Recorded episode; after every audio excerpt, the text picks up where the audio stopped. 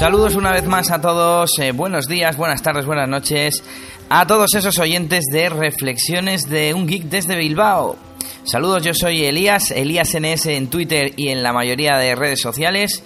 Y recuerda que me puedes escuchar en Spreaker, iTunes y Evox. Bueno, lo primero que voy a hacer hoy es eh, aclararos eh, la estructura que va a tener el podcast a partir de ahora. Digamos que he descubierto, me he dado cuenta de que sin querer estoy haciendo cada vez secciones similares. Voy tomando notas de cosas de las que quiero hablar y, y más o menos van a seguir una estructura parecida a la siguiente. La primera sección sería gadgets, aparatos que compre o lleguen a mis manos y que pueda probar y contaros pues qué tal funcionan, las novedades que tienen, etcétera.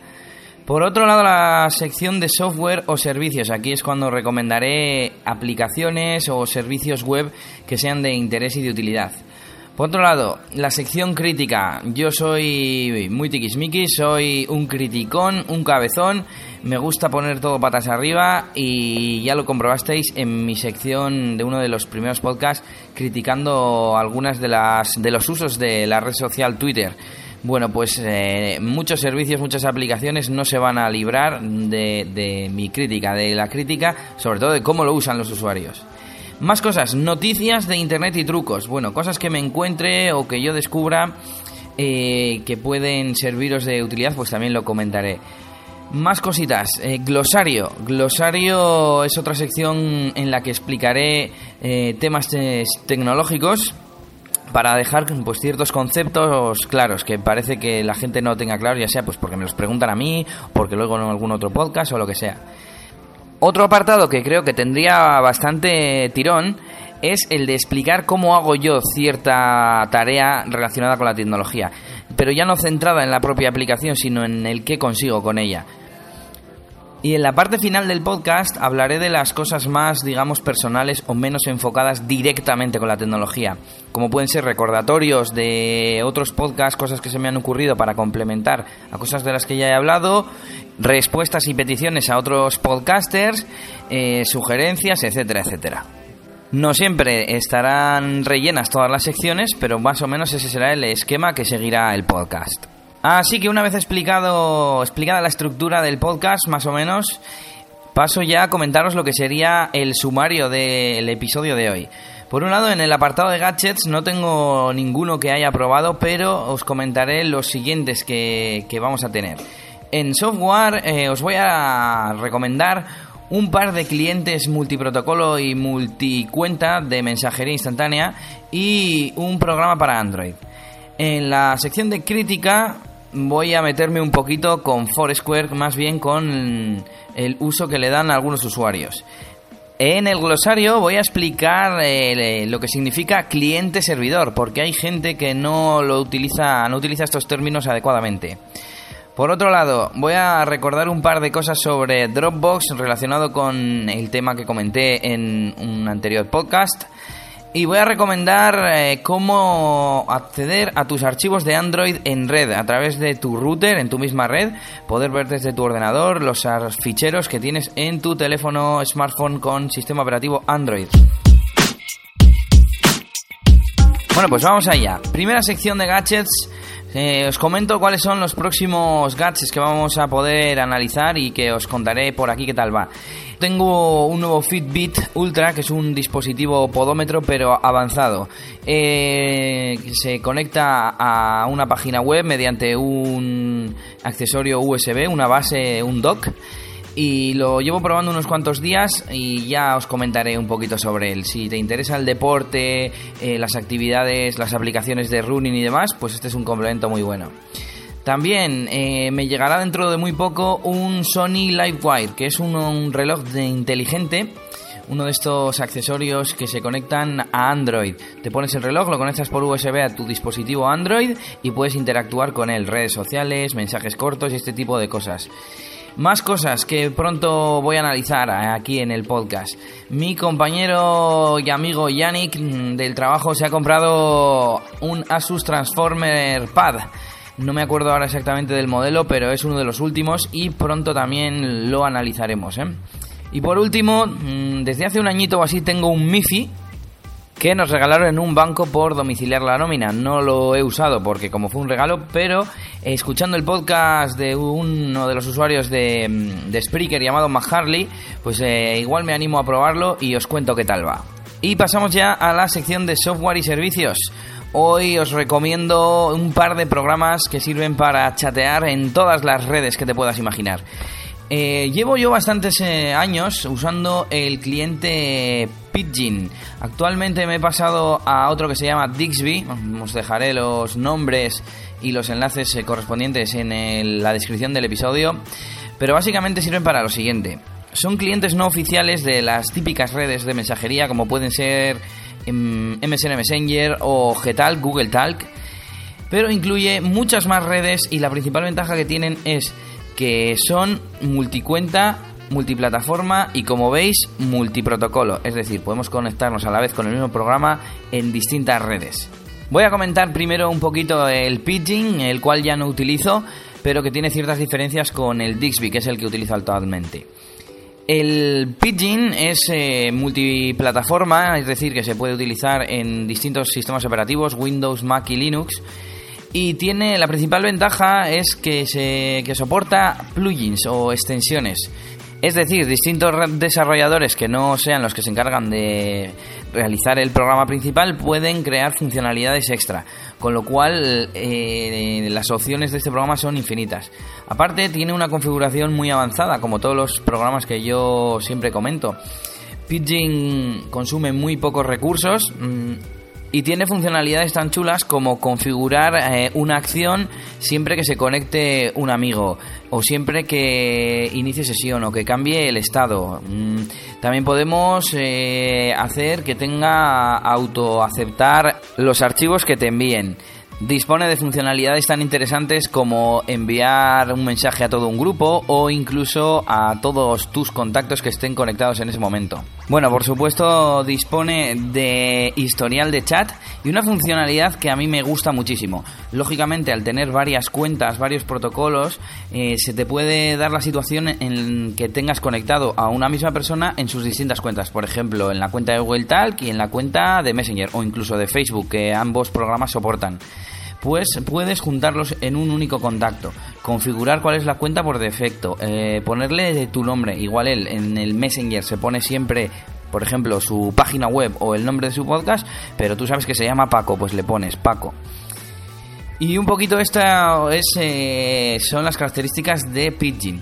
Dixby no se diferencia mucho en lo básico, contactos combinados, multiprotocolo, multicuenta, etcétera, pero me pasé a él porque tiene una funcionalidad que, de la que carece Pidgin, que es buscar en la lista de contactos. En el Pidgin tenía que darle a iniciar un mensaje nuevo y empezar a escribir el nombre del contacto. Entonces me sugería eh, los contactos y aceptaba el que yo quería. Pero era un poco rollo. Aquí directamente puedo buscar simplemente tecleando el nombre o dirección de correo electrónico de mi contacto. Como añadido al Pidgin, el Dixby también soporta notificaciones de correo y de redes sociales. Y una cosa que ya habréis eh, deducido, ambos programas soportan el chat de Facebook. Yo lo tengo integrado y así puedo hablar con todos mis contactos desde el mismo programa. Ambos programas están disponibles para Mac, Windows y Linux, así que no tienes excusa para tener todas tus conversaciones de mensajería instantánea unificadas. Y con y del escritorio nos vamos, que no sé. Y del escritorio nos vamos a nuestro smartphone. Así que os dejo con una promo. Me dio por investigar algún método de modificar el menú Share, el menú compartir de mi smartphone Android. Bueno, investigando un poquito en profundidad encontré el programa Unmade Share. Unmade Share. Os dejaré el nombre y el enlace en la descripción del episodio, como siempre. Este programa lo que hace es reemplazar el menú nativo de compartir de Android por el suyo propio. Y las ventajas son que podemos reordenar las aplicaciones a nuestro gusto para tener más a mano siempre las que más utilizamos, podemos ocultar aplicaciones de ese menú y podemos eh, tenemos una funcionalidad de multienvío, es decir, podemos enviar el mismo objeto, texto, imagen o lo que sea, a varias de las aplicaciones con unos checks que tiene a la derecha. No tiene más eh, que explicar esta aplicación, es gratuita y está en Google Play para que la bajéis y la disfrutéis.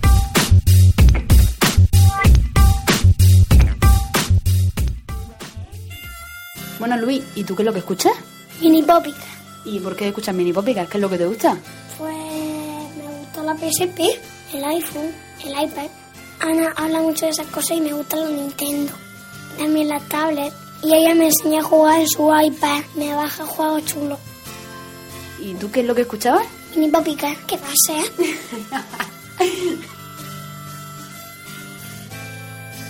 ¿Y tú cómo escuchas Mini Popica? En iVoox, en iTunes y en Spreaker. Poppy, vamos a jugar al iPad.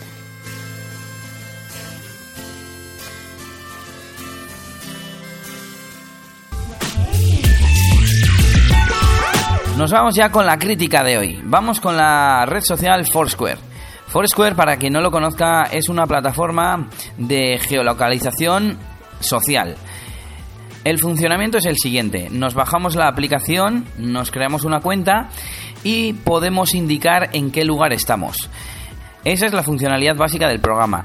Podemos compartir una foto, podemos eh, eh, compartir ese check-in, que es así como se llaman estas acciones, en Facebook, Twitter, etcétera. Eh, ¿Qué pasa? ¿Cuál es el problema? Y lo que yo vengo a criticar es que la gente hace check-ins indiscriminados.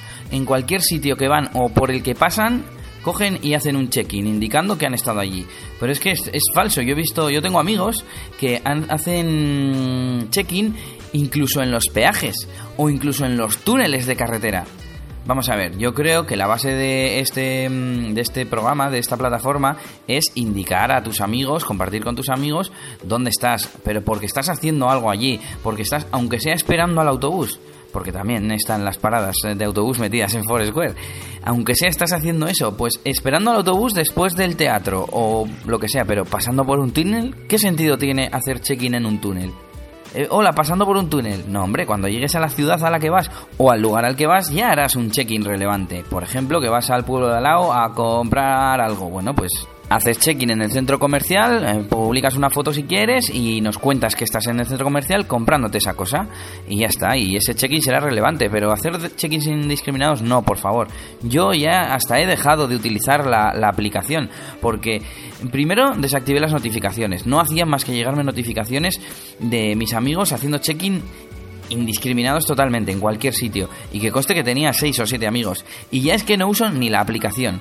Tan solo utilizo Foursquare a modo de historial porque lo tengo sincronizado con otros servicios web y de vez en cuando recurro a este historial para rescatar información antigua de cuando estuve en tal o cual sitio otra de las funcionalidades que sería comprobar dónde están nuestros amigos, yo no le daba mucha utilidad porque al menos en mi círculo la gente normal, vamos a decir, no utiliza Foursquare. Los de los siete amigos que he comentado, ya solo lo utilizaba habitualmente un amigo, que es uno de los eh, que hacen check-ins indiscriminados, y mi novia.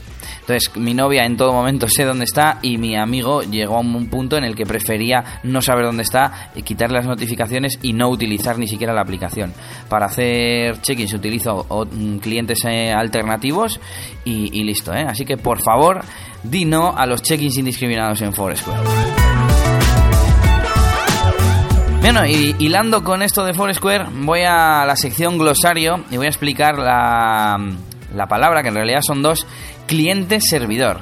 Cliente-servidor, mm, desde el punto de vista así de usuario, tampoco yo soy muy técnico en, en este tema, pero es, significa que hay dos lados en una comunicación informática. Por un lado está el servidor, que es eh, el que hospeda la información o los procesos o los datos, y el cliente, que es el que los consulta.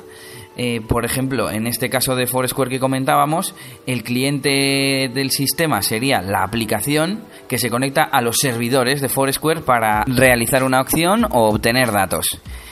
Es decir, que si por ejemplo tenemos un ordenador que nos hace descargas en casa y queremos acceder desde nuestra tablet, pues instalaremos eh, un programa en nuestro servidor que será el servidor en cuanto a software, será el que nos sirve en la información y en la tablet el programa que instalaremos será el cliente.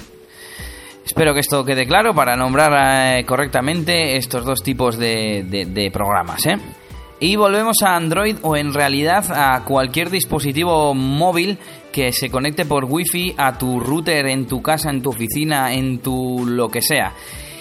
Voy a explicar cómo acceder a estos archivos de nuestro dispositivo desde el ordenador de sobremesa o desde cualquier otro cliente que esté conectado a nuestra red. Yo lo voy a explicar con Android y con el programa que yo utilizo, pero estoy seguro de que se puede hacer con cualquier programa y cualquier sistema operativo. La base es la siguiente, eh, utilizar el protocolo Samba, que es el equivalente al protocolo de compartir archivos en red en Windows, para hacer visible en la red nuestro dispositivo. Yo en Android utilizo el programa Samba Fileshare. Las opciones son muy sencillitas, le das un nombre, le das un usuario, le das una contraseña, se conecta a la red Wi-Fi y el programa se encarga de hacer de servidor de archivos, por así decir, y sirve en la red tus archivos como si fueran carpetas compartidas de tu ordenador. Yo en este caso comparto mi tarjeta SD y desde el explorador de Windows accedo a una unidad que se llama Android. Esa unidad además yo me la he montado como una unidad de red, con lo cual accedo a la unidad Z, que es la letra que yo le he asignado, y ahí tengo, sin necesidad de conectar por cable USB, todos los archivos de mi, de mi teléfono disponibles. Con este sistema y el programa Always Sync que comenté en el podcast anterior, eh, tengo montado mi sistema de sincronización con, con, mi dispositivo Android, tanto para sincronizar fotos, de pasar música, descargar cosas o lo que sea. Así que Samba File Share o Samba File Share para los entendidos en inglés, os dejaré el enlace en la descripción del episodio. Y nos vamos ahora con la sección de recordatorios. En este caso se trata de un par de apuntes sobre la aplicación y los usos de Dropbox que comenté en el anterior podcast.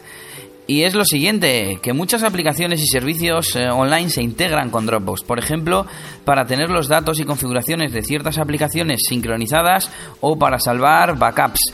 También servicios como If This Then That o Dropbox Automator eh, la utilizan para realizar distintas acciones.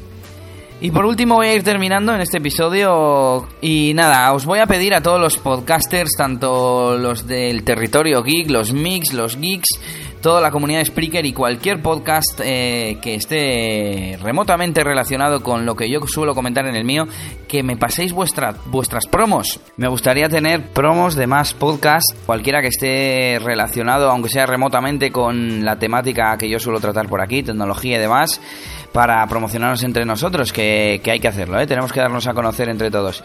Y relacionado con esto, me gustaría animar a todos los oyentes que tengan cualquier problema, cualquier duda, sugerencia, cualquier eh, excusa para ponerse en contacto conmigo, que lo hagan, que me manden un mensaje, que me dejen una mención en Twitter y si no, pues que me escriban eh, en mi perfil de Google Plus. En el perfil de Twitter tengo enlazado el perfil de Google Plus desde el que se puede enviar un mensaje sin necesidad de de tenerme agregado ni ningún tipo de historia rara. Y nada, con esto os recuerdo que el podcast está en Spreaker, en iTunes y en Evox, Reflexiones de un Geek desde Bilbao, y que yo estoy en todas las redes sociales, o casi todas, con el nombre de Elías NS. Con esto me despido y nos escuchamos en el próximo episodio. ¡Saludos!